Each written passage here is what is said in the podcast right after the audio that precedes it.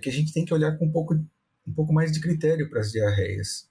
Eu tenho visto assim que a gente encontra em alguns experimentos, né, é, valores de diarreia para grupos sem óxido de zinco mais altos em relação a grupos que têm óxido de zinco associado ao antibiótico, por exemplo, né, ou até sem essa associação com antibiótico promotor de crescimento, mas elas não têm um impacto decisivo no ganho de peso, na conversão e no peso final de saída de creche, por exemplo.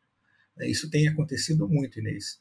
Então, é, claro, ninguém quer diarreia na, em nenhum momento, né? É, uma, é, uma, é um alvo, né? É não ter. Mas se a gente tem, temos que medicar. Se a gente tem um pouco mais, isso incomoda porque envolve mais medicação.